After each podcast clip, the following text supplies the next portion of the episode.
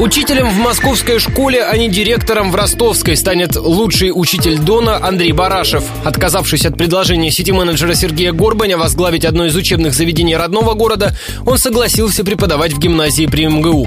Почему, объясняет сам Андрей Барашев. У меня осталось желание преподавать, поэтому я между руководителем образовательного учреждения выбрал и предложением со стороны Московского государственного университета выбрал работу в университете в Москве.